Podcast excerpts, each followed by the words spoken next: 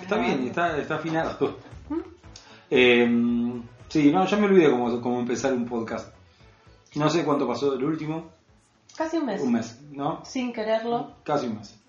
Así que estamos cumpliendo con la cuota de uno por mes. eh, como las expensas o como. No sé qué otras Otros cosas, servicios. Otros servicios. Porque el Moncast es un servicio a la comunidad. Recordamos que nos pueden encontrar en Evox, en SoundCloud y en otros lugares. no, mentira. Sí, tenemos Instagram ahora. Bien. eh, Ah, está- ¿cómo ya, estamos en la, en la onda. ¿Cómo es así lo sigo en Instagram? Monstcast, Es Monst. guion bajo, cast.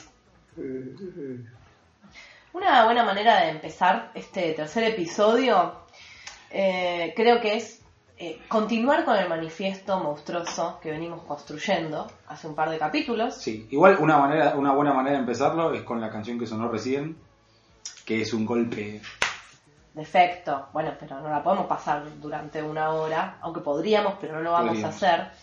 Así que bueno, recordamos un poquito lo que decía nuestro manifiesto. Eh, hasta el momento era, dígale sí a los monstruos, abrace su monstruo interior o no tan interior. Acá bancamos a los monstruos, a las monstruas también, que son verdes y violetas, que se juntan y se aprietan, que te copan el Congreso y te aprueban una ley. Y agregué una estrofa a este manifiesto a propósito de lo que vamos a tratar hoy. Pero ojo con esos monstruos que no se dejan ver, esos pueden ser traicioneros y no dejarte muy bien. Muy bien, me gusta, me gusta el, el del monstruo, el monstruo invisible, ¿no? Eh, porque el podcast de hoy es eh, de criaturas del más allá. Bien, es decir, criaturas que no son de acá.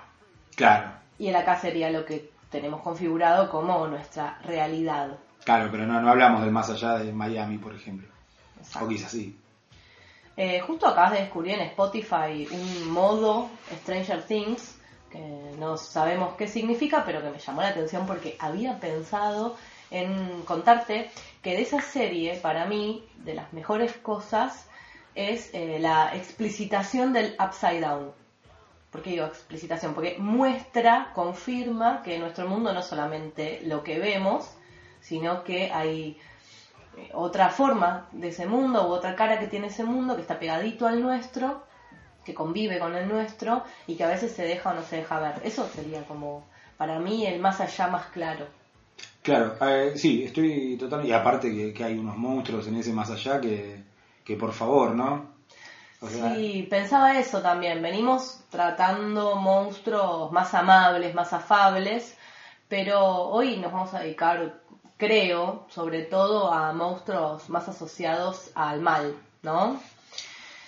A ver, más allá pienso, está el fantasma amistoso, tipo Casper, eh, está el ángel de la guarda, podemos ver la película A Dark Song, que vos me recomendaste. oh, sí. Pero me parece que fuimos armando un corpus de seres del más allá, más asociados a lo malvado o a lo poco amigable. Sí, va- va- vamos, vamos para el lado del, este, de la cuestión del mal, ¿no? La relación del más allá con el mal.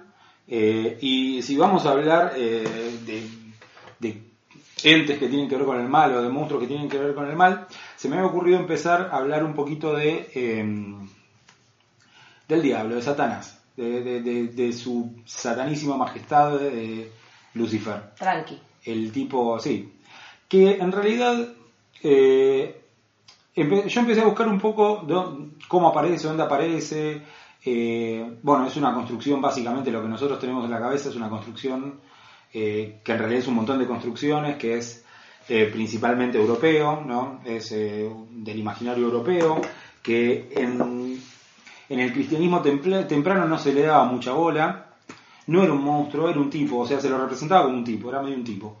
Que a veces este, se, le, se le hacía o una pierna contrahecha o se lo, o se lo, se lo representaba como eh, con, con un caminar raro porque eh, evidenciaba esta cuestión de la- las patas de cabra. Mm, Pero, eh, Pero básicamente era un tipo, no, no era... Pero no había una monstruosidad manifiesta. pero tenía el upside down, tenía las patitas de cabra Claro, del pantalón. un poco, un poco sí. Pero era, por ejemplo, a un monje, eh, que ahora no me acuerdo bien eh, cómo se llamaba, después lo busco eh, y, y lo subo al, Facebook o lo que sea, que eh, una, uno de los primeros este, relatos sobre un encuentro con el diablo es el de este tipo, que lo describe como un enano que se le aparece al lado de la cama, eh, un enano medio feo eh, que se le aparece por el lado, al, lado de la cama y que lo tienta y trata de, este, eh, ¿cómo llama? Trata de llevarlo eh, a, la- a las tentaciones de, de la carne, ¿no? Me hiciste pensar en Twin Peaks. No, no. Ay, no, no curtimos. ¿No? Ay, bueno. No, no, no. Seguro Pero- algunos de nuestros oyentes sí. eh, el- nada, el hombre pe- muy pequeño que baila eh, Firewalk with Me y se le aparece a, la, a Agent Cooper. Bueno. Tengo que empezar a ver esa Sí. serie porque, no sé, dicen que es muy buena. Eh, pero bueno, volviendo a esto. Eh, entonces, no, no hay una. No, hay un imaginario del diablo como, como, un ser potente, ¿no?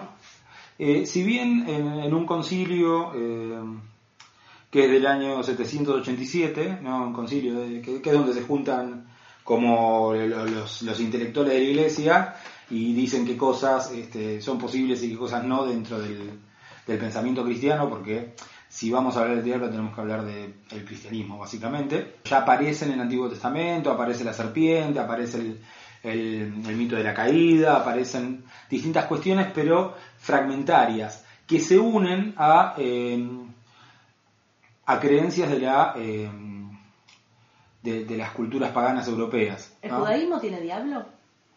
Tiene, tiene algo así, ¿no? no, no, eh, sí, sí, sí, tiene, sí, sí, tiene, tiene, tiene, tiene, tiene. diablo, tiene diablo. Es un ser, este... Sí, la idea del mal la tiene. Claro, es- exactamente, es como, viene de ahí, viene, viene de las culturas de Medio Oriente, esta idea de el mal absoluto opuesto al bien absoluto, y la idea de, una, de un choque donde el campo de batalla es la humanidad, básicamente, ¿no? Pero esto en, la- en el primer cristianismo no, no se da, no, no, no le da mucha importancia a esto, ¿no? En el concilio este que te decía, que es donde se juntan todos a ver eh, qué onda, eh, dicen que las, eh, reconocen a las entidades angélicas y a las demoníacas como, cuerpos sutiles relacionados al aire y al fuego, y no eh, cuerpos este, físicos. En el concilio de Letrán, ¿no? en, el, en el siglo XIII, ya son seres puramente eh, espirituales, no tienen una realidad física.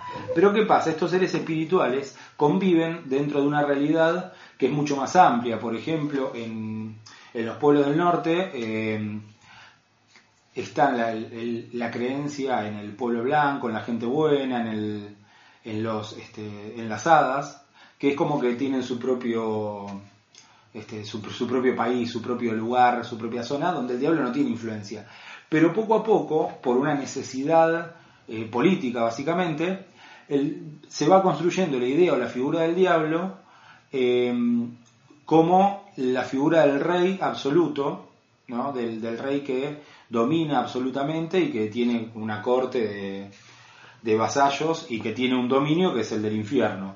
Esto que vos decías del, de- del upside down, ¿no? Es básicamente lo que plantea ya, eh, se plantea en el siglo XIII, en el siglo XIV, donde eh, a imagen de eh, la centralización del poder en el rey, política en Europa, se crea esta idea del diablo como centro de poder y, eh, y aparece lo que, lo que a nosotros nos interesa. ¿Por qué? Porque el diablo ya no es un tipo, el Sí. diablo es un monstruo.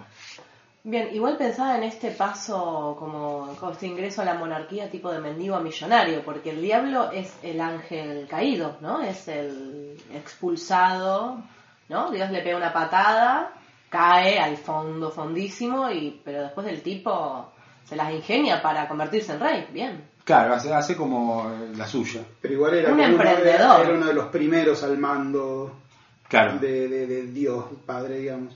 Y vos dijiste algo que está bien. Eh, en el poema Tamlin, el mundo de las hadas le tiene que pagar tributo al diablo. O sea que queda como... Como un señor feudal, Claro, un de, señor feudal de lo sobrenatural en la tierra. Y esto, eh, claro, este es el reflejo de el, el poder ¿no? que, que, que va, eh, que va tomando la, la idea o el símbolo del diablo como un poder monárquico y de monarquía absoluta, ¿no? Donde tiene, o sea, poder y entidad sobre las almas y sobre un territorio ya físico. ¿no? Para el siglo XIV, para el siglo XV, el infierno era considerado un lugar físico. Eh, Están las puertas del infierno en la tierra. Claro, que por ejemplo la de Bomarzo, la, La de, cueva de San Brandán. La, la cueva de San Brandán, que, que son, eh, ¿cómo se llaman? Que son mitos donde, eh, donde se, establece geográficamente un pasaje al infierno. Pero lo que decía es que me parece más interesante que entre los siglos XV y XVII se forma la idea de diablo monstruoso, que es quizá lo que a nosotros nos interese porque no- nos interesan los monstruos, ¿no? Eh, o sea, de diablo no eh, como representado como un tipo, sino cuervo, eh, cuerno, barba de chivo, un ser gigante, ¿no? Que muestra poder. En la, en la Divina Comedia aparece como este, como este ser monstruoso, ¿no? De tres, este, eh, de, tres cabezas y eh, empieza a ser asociado con distintos animales. Y acá yo encontré eh, un libro de, Lu- de Lutero donde habla de la, de la realidad del diablo, ¿no? Y habla de la realidad del diablo, para Lutero el diablo era, una- era un, ente en serio que tenía influencia sobre el mundo físico y eh, dice que lo asocia a distintos animales. Dice que eh, para Lutero el diablo puede aparecer eh, con forma de león, con forma de macho cabrío, con forma de dragón, serpiente, cerdo, perro, oruga, loro, Específico. mono y mosca. Y que para él la mosca era lo peor porque está asociado a la, po- a la putrefacción, a, la- a lo corrupto, ¿no? Simbólicamente. Te digo a mí igual que el loro diablo, me da miedo. El diablo loro. Eh, y además lo relaciona con las enfermedades, ¿no? Para Lutero, los locos, la viruela, los cojos, los mudos, los ciegos, los sordos, los niños monstruos, que vamos a dedicarle un programa a los niños monstruos seguramente, eh, son manifestaciones diabólicas. Y cuenta, porque él dice que se cruzó varias veces con, el diablo en este, en este libro, Lutero dice que varias veces se, se cruzó con el diablo y que, eh, y que por ejemplo una noche estaba ahí en, se despierta y encuentra un el perro a su lado. Y, y sabiendo que no había ningún perro en el coso, lo tiró por la ventana. Eh, bueno, porque sabía que ese, este, Igual me encanta que ese, es que ese perro era una manifestación diabólica, entonces lo revolvió por la ventana. cualquier cosa que me es desconocido de pronto es el diablo para Lutero, es un poco esa la lógica. No, yo no tenía ningún perro. Claro, Bien, pero listo, era el perro del vecino por ahí. Bien, El mal. perro de- del vecino de diabólico. No es importante. Ahora, hay un cambio de paradigma bastante fuerte que se se da en el siglo XVIII, ¿no? donde eh, se empieza a resaltar una cuestión que tiene que ver con la individualidad del infierno. ¿no? El diablo deja de ser ese ente eh, todopoderoso y, y súper... eh, ese ente todopoderoso y súper... y con esta investidura real y se transforma en, el diablo, en un diablo personal, ¿no? En la literatura empiezan a aparecer manifestaciones donde hay personas que están eh, siendo tentadas por el diablo y el diablo asume un, eh, una imagen atractiva, ¿no? Hay una obra eh, muy muy conocida de Jacques Cazotte o Cazot, no sé cómo se pronunciará, que se llama El Diablo Enamorado, que es eh, un, diablo o una diableza que toma un- una forma femenina y que se enamora de, de un tipo y lo persigue por todos lados.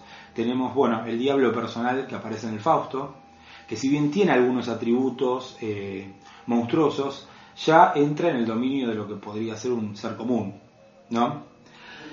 Entonces ahí el diablo aparece dentro de la individualidad como la tentación, como aquel que viene a eh, sacarme, o sea, de lo que debiera ser, eh, de, lo, que está, bien socialmente, ¿no? O sea, me saca del conjunto social y me aísla y me pone aparte, y, o destaca un aislamiento y una, ru- y una ruptura que ya existía en el individuo. Eh, por eso aparece ya, o sea, por eso se rompe esta cuestión eh, relacionada con la monarquía, porque lo que caen son las grandes monarquías, ¿no? Ya en el siglo XIX, con las revoluciones, eh, el diablo tiene que adquirir esta forma de personal, vender y comprar. Eso, es un diablo más comerciante, un tipo que ofrece pactos, eh, firma contratos, es un diablo más empresarial. Exactamente, es un diablo más empresarial, es un diablo que, eh, este, que está, que se preocupa por el individuo, ¿no? Eh, Un diablo capitalista. Sí, exactamente. Eh, y en el siglo XX, algo que. Porque esto es, como. Son saltos, ¿no?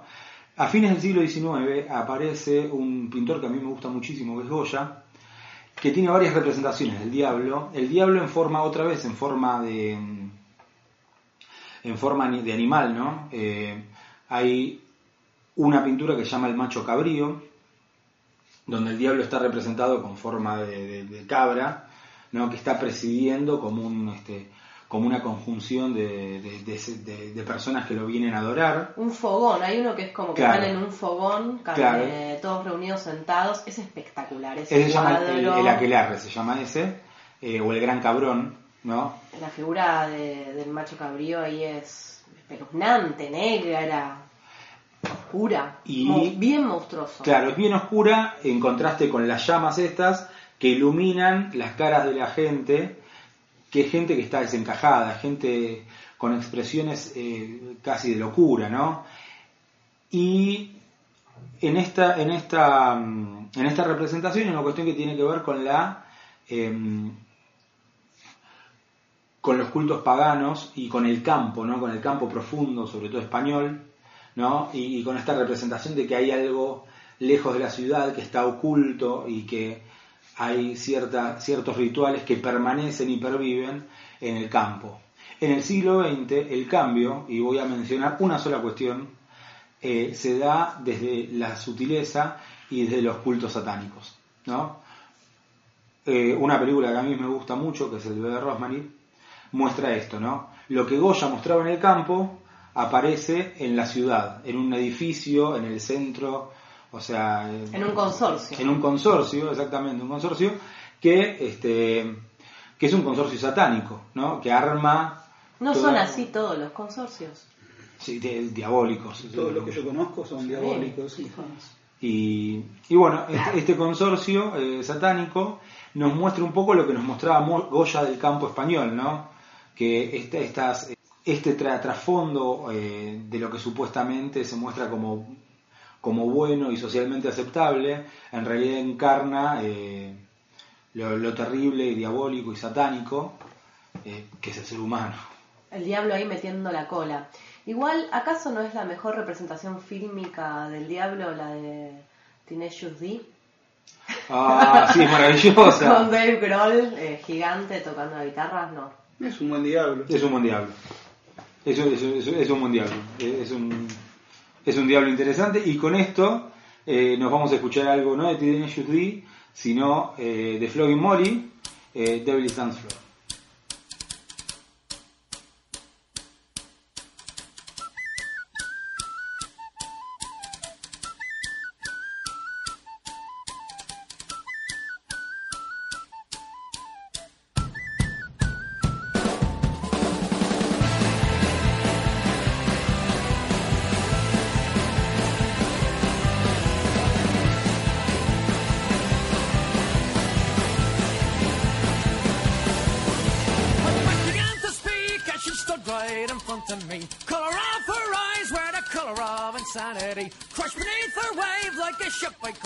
The shore. We're all just dancers the devil's dance floor. Well, swing a little more, little more, and there we go.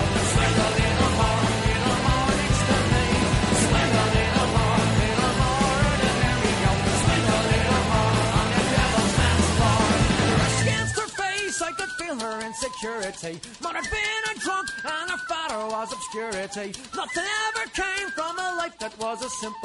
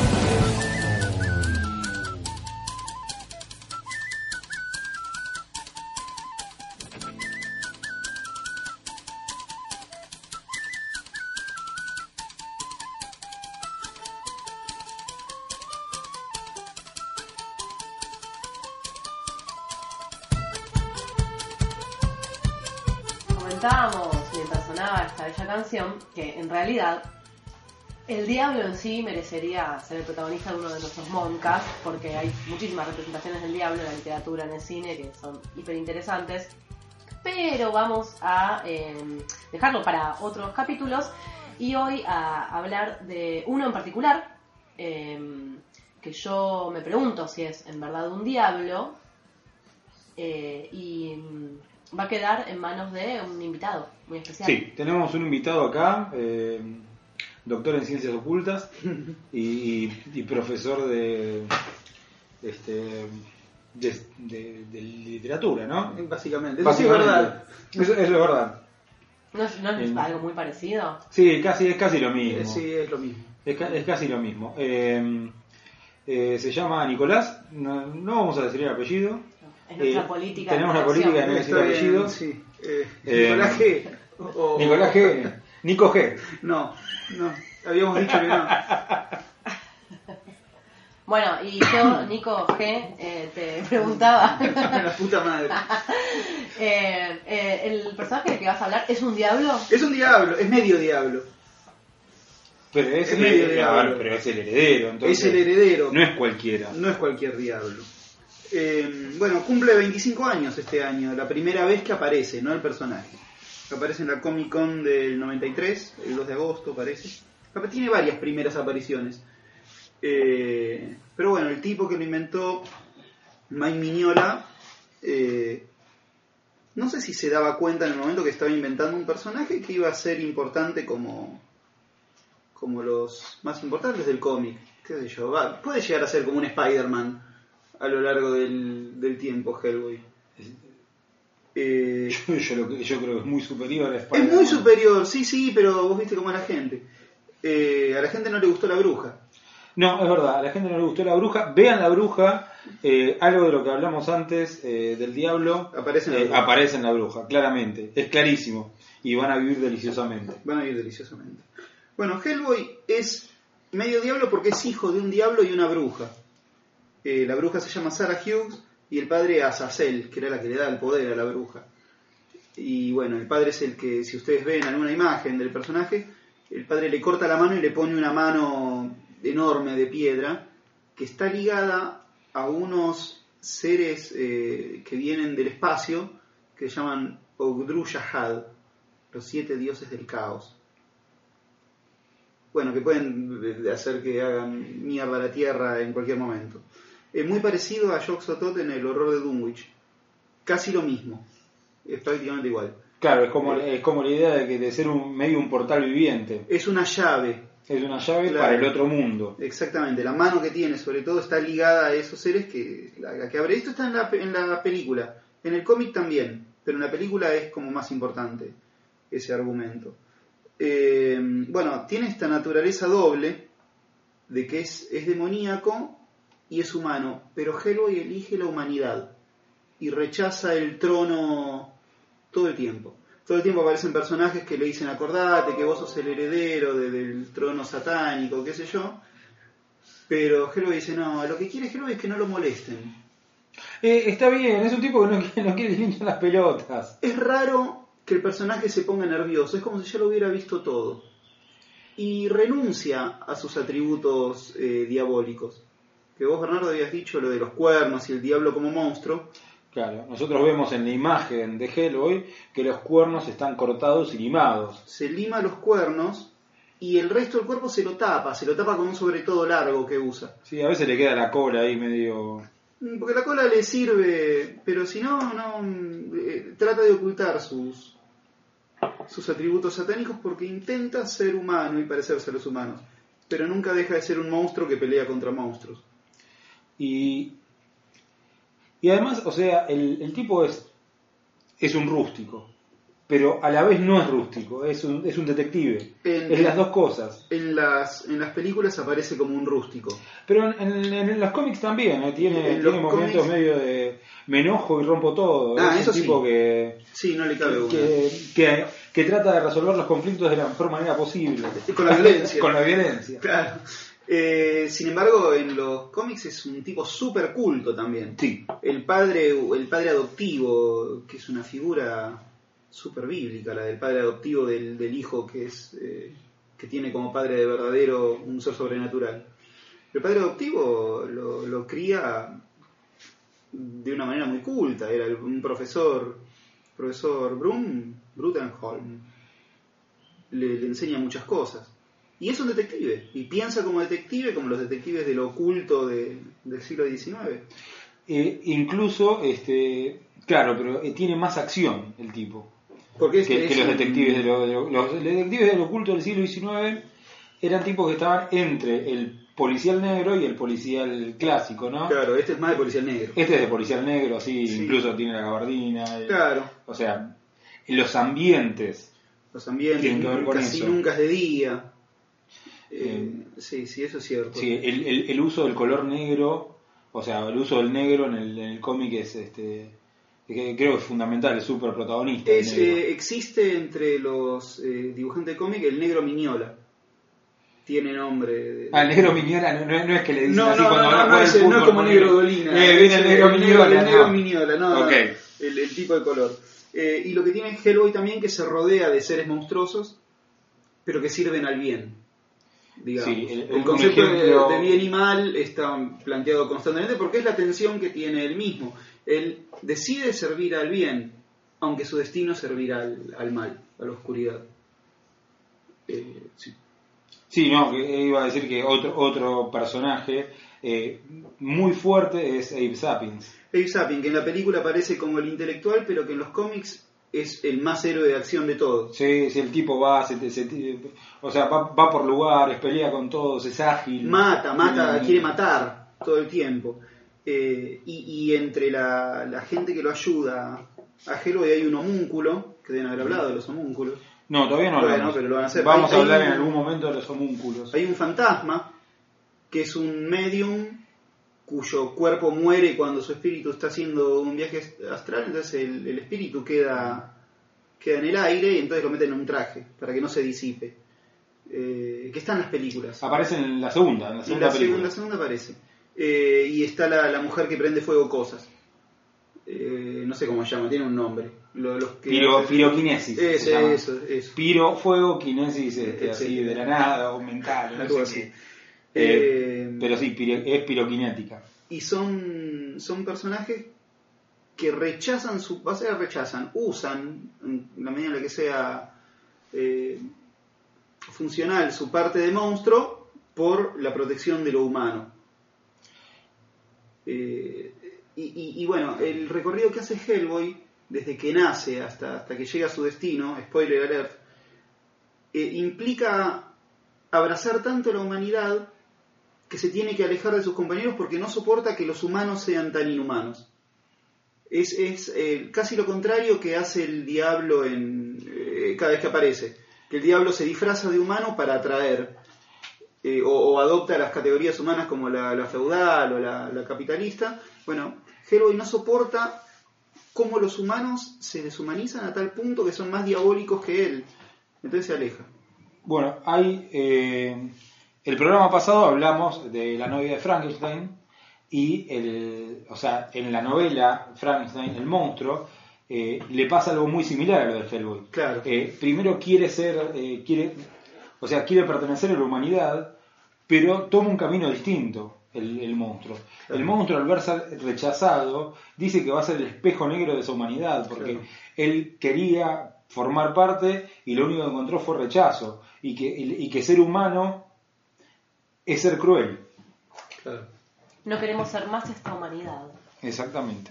Eh, entonces, no, Hellboy es el, el demonio que rechaza su destino y pelea contra los, los que son de alguna manera sus hermanos.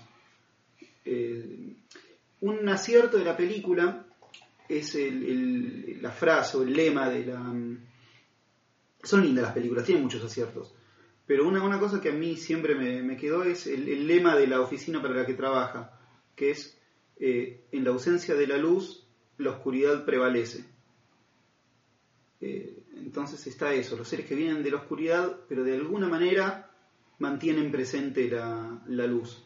Y en la representación de- del personaje principal, este Hellboy, que tiene hasta el color rojo del diablo y los cuernos limados, se hace, se hace presente ¿no? Esta, este lema. Es muy interesante. O al menos simpático. Sí, y además estéticamente es demoledor. Estéticamente es demoledor. Estéticamente ya, solamente el dibujo de Miñola es, este, es, es increíble, es increíble. eh, aparte la sutileza en los detalles. eh, Mm, Y toda la historia es coherente. Eh, se construye, casi no tiene cosas que no importen. Todo construye una gran historia eh, si uno lee todos los cómics. entonces, eh, vale la pena, vale la pena totalmente le- leer a, a Hellboy y eh, damos por finalizada esta sección. Sí. si a vos te parece, eh, con un tema que eligió eh, acá el mismo, Yo, yo elegí. el mismo Nicolás, que se llama My Demon Brother. The Blood Ceremony. Exactamente, escuchen Blood Ceremony, está muy bien.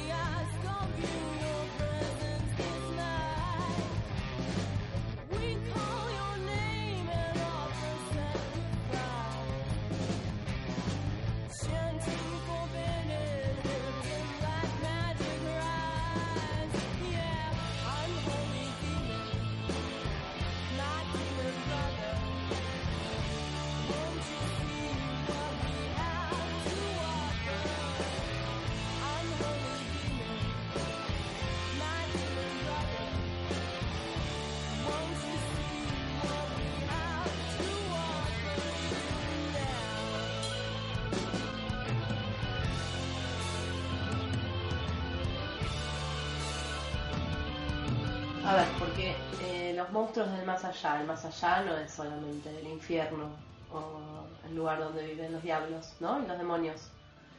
El más allá está poblado de fantasmas. Ponele. Sí, sí, sí, sí. eh, El más allá es todo lo que no es acá. Bien. Lo habíamos dicho al principio. Entonces entran todos los bichos que vengan de allá. Bueno, entonces te voy a comentar algunas cosas de esta película que para mí está en una especie de podio de terror de los años 80, junto con El Exorcista, La Profecía, El Resplandor. La peli es Poltergeist. A mí me dio bastante miedo cuando era chica. Eh, a mí también, yo me... Sí, sí, sí, tuve mucho miedo, muchísimo miedo. Hay un par de momentos tremendos de la película, no quiero eh, eh, arruinar nada de lo que vayas a decir, pero es eh, a mí me emocionó. Son imágenes además que, que quedaron, ¿no? Como en el imaginario de, de lo fantasmagórico. Em, según Wikipedia, la palabra poltergeist está, yo esto no lo sabía, viene de polter y de geist, que es hacer ruido y fantasma. Claro, Yo no sé si será así, seguramente. Claro, Geist es espíritu, Espíritu. eh, entonces como el Sí. espíritu que hace ruido. Como un Folgeist. Folgeist. Pero dentro del catálogo de fantasmas tenemos a estos poltergeist que se caracterizan por bueno, hacer ruido, mover cosas y comportarse de manera bastante violenta. O sea, el fantasma quirombelo. Básicamente. Sí, bardero, ¿no? Eh, provocador. Eh, la peli se presenta primero más amigablemente, pareciera ser un fantasma juguetón, hasta que la empieza a pudrir feo. Sí, que empieza, o sea, empieza con manifestaciones muy chiquitas, Sí. como esto de que la madre pone a la nena, esto me quedó grabadísimo, la madre pone a la nena en el piso y la, co- y la corre, era una cosa así. No es tan chiquita esa manifestación. Bueno, Es una manifestación que, que bastante terrorífica. eh, a- sí, al lado de, de- de lo que va a pasar con un árbol, por ejemplo, es, es chiquita. Sí, al lado del árbol asesino sí, pero eh, a mí me quedó muy grabado el de las sillas, el de las sillas arriba de la Ah, mesa, sí. de la cocina. También es bastante terrorífico eso. Uf. Sí, sí, sí, sí. Eh, bueno, la peli es de 1982, la produjo Spielberg. Acá se llamó, mira, Juegos Diabólicos, Mm. así que estábamos en tema. Eh, la quise volver a ver para comentarla acá y no la pude encontrar en ningún lugar. Me costó un montón. En ninguna plataforma de pelis en vivo, obviamente no está en Netflix, todo mal. Entonces, ¿qué hice? Vi, eh, que no había visto, la remake de 2015. Hay una remake, no, no- Exacto. no tenía idea. Yo tampoco. No tenía idea. Sí, yo me Eh, acuerdo No que solo eso, sino que la protagoniza Sam Rockwell. Ah, tiene no, no a banco a Sí, ¿Esa es la, de- los carteles? Sí, eh, sí eh, Sam Rockwell dijo en una, en una entrevista, eh, yo soy ese tipo que decís que bien actúa pero no sabes el nombre. Bueno, es el que protagoniza una película fantástica que se llama Moon, es una de mis preferidas. Cuando hablemos de ciencia ficción, tal vez podamos hablar. Moon, Sí, no la, no la- no la- véanla.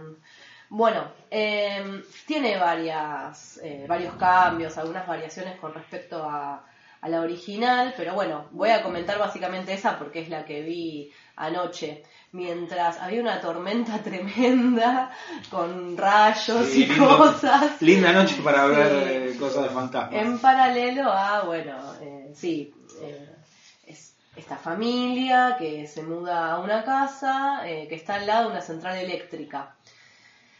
A mí me pareció que esta versión tiene algunas cosas como más explicadas. Eh, por ejemplo, toda la cuestión de electricidad y de la estática que ocurre en la casa como las primeras manifestaciones pareciera estar asociada a que están cerca de la central eléctrica.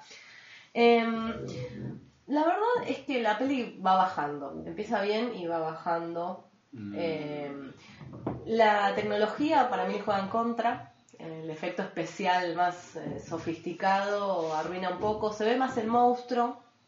Eh, hay una mm, explicación que me parece en el original no está, que es que la casa está construida encima de un cementerio. Sí, sí, Sí, no está, está- está en el está- Ah, mira, no me acordaba. Si salen Encima- los, los spoiler alert. Claro, en- en- Ah, encima de un cementerio al final de todo, pero al final de todo, ¿o no? Más o Aparecen menos, pero- los Tomuertos. Aparecen, pero se dice eso. Bueno, acá te aparecen Pero- a los 15-20 minutos de película, ya aparecieron.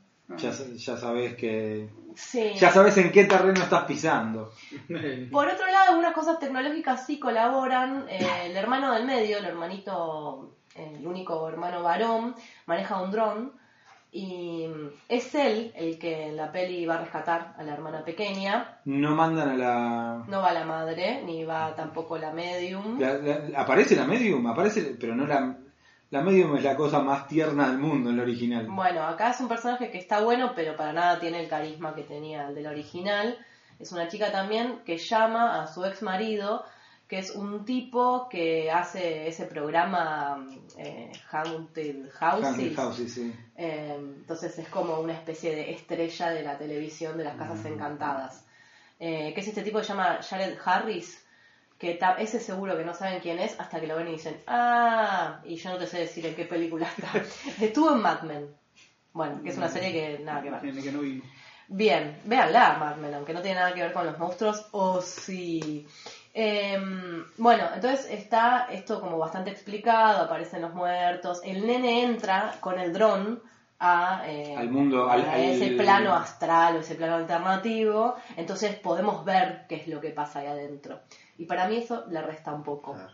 Mm, claro, sí, sí, sí. O sea, tiene mucha más eh, potencia eh, la cuestión fragmentaria y el no saber y que vos repongas es, ese vacío que está ahí. Y para mí lo monstruoso del poltergeist es que no lo vemos. Y en el primer capítulo eh, debatíamos, nos preguntábamos si existían los monstruos solamente eh, del orden de lo visual, y me parece que no, que en realidad lo monstruoso que no se ve o que no tiene una forma definida, eh, bueno, puede ser bastante monstruoso y en este caso bastante atemorizante y eh, bueno, bastante maligno, porque los poltergeist están bastante enojados, eh, atacan a la familia, se quieren robar a la nena. Em, pero vuelvo al comienzo de la película donde casi no hay manifestaciones de lo sobrenatural, pero tenemos esta familia cuyo padre se quedó sin trabajo y em, cuyos hijos están eh, tristes porque han perdido sus amigos, su escuela, sus cosas. Y aparece un poco el conflicto familiar, el malestar. El nene del, medio es muy miedoso porque al parecer tres años antes se perdió en un centro comercial y quedó de ahí bastante traumado, no puede dormir con la luz apagada, etcétera. Entonces me parecía que había toda una especie de campo léxico de eh, la pérdida. Entonces pensaba, eh, ¿hay algo más monstruoso que perder? Y pensaba en esto, mudarse, ¿no es bastante monstruoso en sí mismo? Puedo decirte con conocimiento de causa que sí. Yo no conozco nada más monstruoso. que, que la mudanza Nada, y porque todo adquiere eh, formas eh, que no son no me acuerdo quién me decía el otro día que eh, en, la- en el lugar nuevo en la casa nueva hay una tensión constante al principio porque antes vos conocías dónde estaban tu cuerpo se movía de memoria ahora vos tenés que ir este, con aquello que no conoces todavía la, forma la, la forma completa sin estar eh, acosados por poltergeist. Cuando nos mudamos no sabemos dónde están nuestras cosas, están todas desacomodadas, escuchamos ruidos que no conocíamos, no sabemos dónde queda el chino ni hasta qué hora abre. Es otra oscuridad. Es una oscuridad diferente. y además está esa, ese- esa cosa constante que acecha detrás de las paredes. Por ejemplo, la humedad que podría aparecer en cualquier momento a joderte la, este, a joderte la, la- convivencia con los vecinos, por ejemplo. Tal cual, por eso para mí, o sea, obviamente las pelis de Poltergeist son, entran en la categoría de monstruos del más allá, pero terminé pensando en el más acá, del mudarse, del vivir y de, bueno, las casas, ¿no? Que pueden llegar a ser un poco monstruosas en sí mismas. Más allá de si hay o no algún evento sobrenatural. Em, Creo que es un buen momento para eh, dar eh, pie a nuestra sección de ojo, dale. O- ojo, si, te, vas, a San Clemente. Clemente. ¿Querés decirlo con nosotros, Nico? Eh, bueno, ¿Eh? Ojo, si te vas a San Clemente. Eh, acá los consejos para la vida cotidiana. Bueno, eh, si tienen alguna experiencia con monstruos del más allá, acá tengo entendido que van a contar una historia real eh, que no le sucedió a ustedes, sino a un amigo eh, y en el partido de la costa. Sí, por eso eh, nos pareció interesante para esta sección, ¿no? Porque es, eh, va a ser ojo cuando te vayas a Mar del Plata, en realidad. Sí. Eh, sí, eh, vamos a, no, no vamos a decir el nombre de las personas a las que les pasó esto, pero damos fe que nos lo contaron. eh, y es buenísimo porque nos contaron dos versiones. Pero básicamente es una pareja que se va a una a una casa, a un departamento, Un departamento. que, que ya tenía un poco de fama. Y, Pasan cosas. Pero pasan cosas, no, y pasaron cosas. ¿no? Y pasaron cosas. país, Pas- y sino que pasaron cosas. posta. no eh, en realidad no pasaban cosas externas, sino al principio cosas, cuestiones internas. Eh, no estábamos hablando de malestares y, y manifestaciones eh, Gástricas. gástricas, sino eh, peleas. Se empezaban a pelear mucho eh, por cuestiones sin sentido, sentían que se enojaban más de lo que debieran enojarse por, por algo que era una pavada, pero solamente cuando estaban adentro del departamento. Empezaron a notar eso. El, el Salían- lugar, discúlpame, Sí. eh, el lugar aparte les parecía sucio, aunque lo habían lavado varias veces con desinfectantes y lavandina, sobre todo el baño, les parecía sucio, un asco, daba asco. Mm. Eso era una de las características principales del departamento, daba asco. Ay, me hiciste acordar del diablo oruga, del que hablabas antes. el de oruga. Wow. Eh, y, y entonces estas peleas se van acrecentando y salen, o sea, salen del departamento y se van las peleas. Van al cine, está todo bien, son seres felices y vuelven al departamento y vuelven las peleas. No, no, no paraban de pelear. En un momento se acuestan, eh, se, este, la persona que nos, nos contó esto, o la primera persona que nos contó esto, cuenta que se duerme, que se, que se trata de dormirse mirando a la pared y sentía la presencia de la, de- de la otra persona al lado hasta que se da vuelta, mira y no está la otra persona y no sabía dónde estaba. Al, al punto, él lo empezó a desesperar, al punto que llamó por teléfono a su hermana para decirle que, Acá hay que no algo. está, acá hay algo, acá pasa algo. Eh, ¿no? la, llama a la hermana y de repente su pareja aparece. Y aparece y, y él no la puede mirar, no la quiere mirar. Siente que no la... eh, o sea, no dice, él dice que le dice a la hermana, mirá, acá está. Eh, acá, acá está. ¿Y cómo que está? Y no, no, no puedo verla. No, no, no, no puedo mirarla. Sentía que no podía mirarla y que, y que, y que si la miraba iba a pasar algo terrible. No sabemos qué. Pero eso es lo que sienten. Y hasta acá todo es eh, manifestaciones internas. Hasta que deciden que esto no puede ser y se tratan de irse. Pues empiezan a discutir y escuchan. ¿Qué era lo que, lo Escuchan dos cosas. Eh, una de las cosas que escuchan es que alguien pasa silbando por una de las ventanas en un cuarto piso a las 3 o 4 de la mañana. Y una vez terminado eso, Y, y- y cuando siguen metiendo las cosas en la bolsa para irse, mientras una de las dos personas eh, dice, no, mejor nos quedamos, porque ¿qué vamos a ir ahora? Mejor nos quedamos. Y, y- y dice, no, no, no, no nos quedamos nada, nos vamos. Y, y en, esta, en esta discusión, otra cosa que escuchan también, a la madrugada, en un departamento, es un violín. Alguien haciendo ruidos con un violín. con un violín. Eh, Eh, hasta ahí es bastante tremendo. Y los dos, o sea, Los dos lo escuchan. Y, se- y son dos personas súper escépticas. hmm, Son eh, científicos o eh, instructores de taekwondo, cosas, personas que no están relacionados con, eh, claro, con lo no, no son, sobrenatural, su- no digamos. son susceptibles Claro. a, a eso. Eh, incluso eh, una de las personas lo comentó eh, creo con un este, con un psicólogo, ¿no? Un psiquiatra le decía, eh, pero y, le- el, y el psicólogo le preguntaba varias veces si había drogado, si estaba drogado y, y el tipo no, No, se no, droga. no, no se drogan, pero- no, no son gente que se drogue. Eh, bien, eso, bueno, se fueron finalmente. todos, este, agarraron, se cruzaron a un hotel que estaba enfrente eh, y, y- y parece que el tipo del hotel los vio tan asustados que eh, les regaló un desayuno completo del hotel. Eh, de, de- de lo, de lo terrible que era el- este, la situación. Terminado este, este episodio, la, la chica de la pareja le dice que ya le había pasado con, con una pareja anterior, que se había tenido que ir años antes de, de ese departamento. Más tarde, o sea, este año creo, ¿no? Va el padre al, al mismo departamento y tiene un encuentro con el Con la el- entidad. con la entidad a la que él relaciona más con lo diabólico que con lo eh, Fantasmagórico. con lo humano. fantasmagórico, ¿no? O sea que era una entidad diabólica, no es que era un, un ser, un alma en pena, sino era algo eh, venido del más allá infernal, del infierno del haber, ¿no? Sí, la novedad de este año fue que, estando dormido el, el- el padre, eh, un tipo grande también, súper escéptico, eh, lo destapan a la madrugada. Alguien lo destapa y se le para al lado. Y dice que era una figura muy pequeña y, y negra, toda negra, como hecha de sombra, y que lo sigue hasta el baño, porque parece que está en el baño específicamente y que a él no le puede hacer nada porque lo enfrentó, dijo, lo cual nunca vamos a saberlo y espero que nunca averigüe si puede o no hacerle algo. Eh, no, o sea, que lo- dice, yo lo vi, lo vi. Esta historia es muy escalofriante, me quedo mal, la pasé re bien durante todo el Moncast, pero me voy angustiada.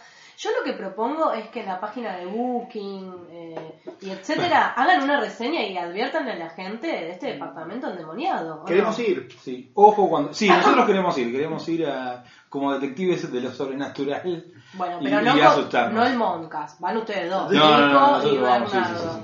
Bueno, para ir despidiéndonos de este tercer capítulo, en el que hemos hablado de los monstruos del más allá y que van a poder escuchar en Evox y en SoundCloud por el momento. Eh, les recordamos también que nos pueden seguir en nuestro perfil de Facebook y en nuestra cuenta de Instagram, monst-cast. Eh, nos vamos a ir con un tema eh, que va a alegrar un poco. Sí, para, para, para, no... va a descomprimir este tema que salió en la primera parte del último disco de una banda argentina que se llama Julio y Agosto, que a mí me gusta un montón, y que se llama Fantasmas. Perfecto. Gracias Nico, mil gracias por venir. Sí, será hasta la próxima.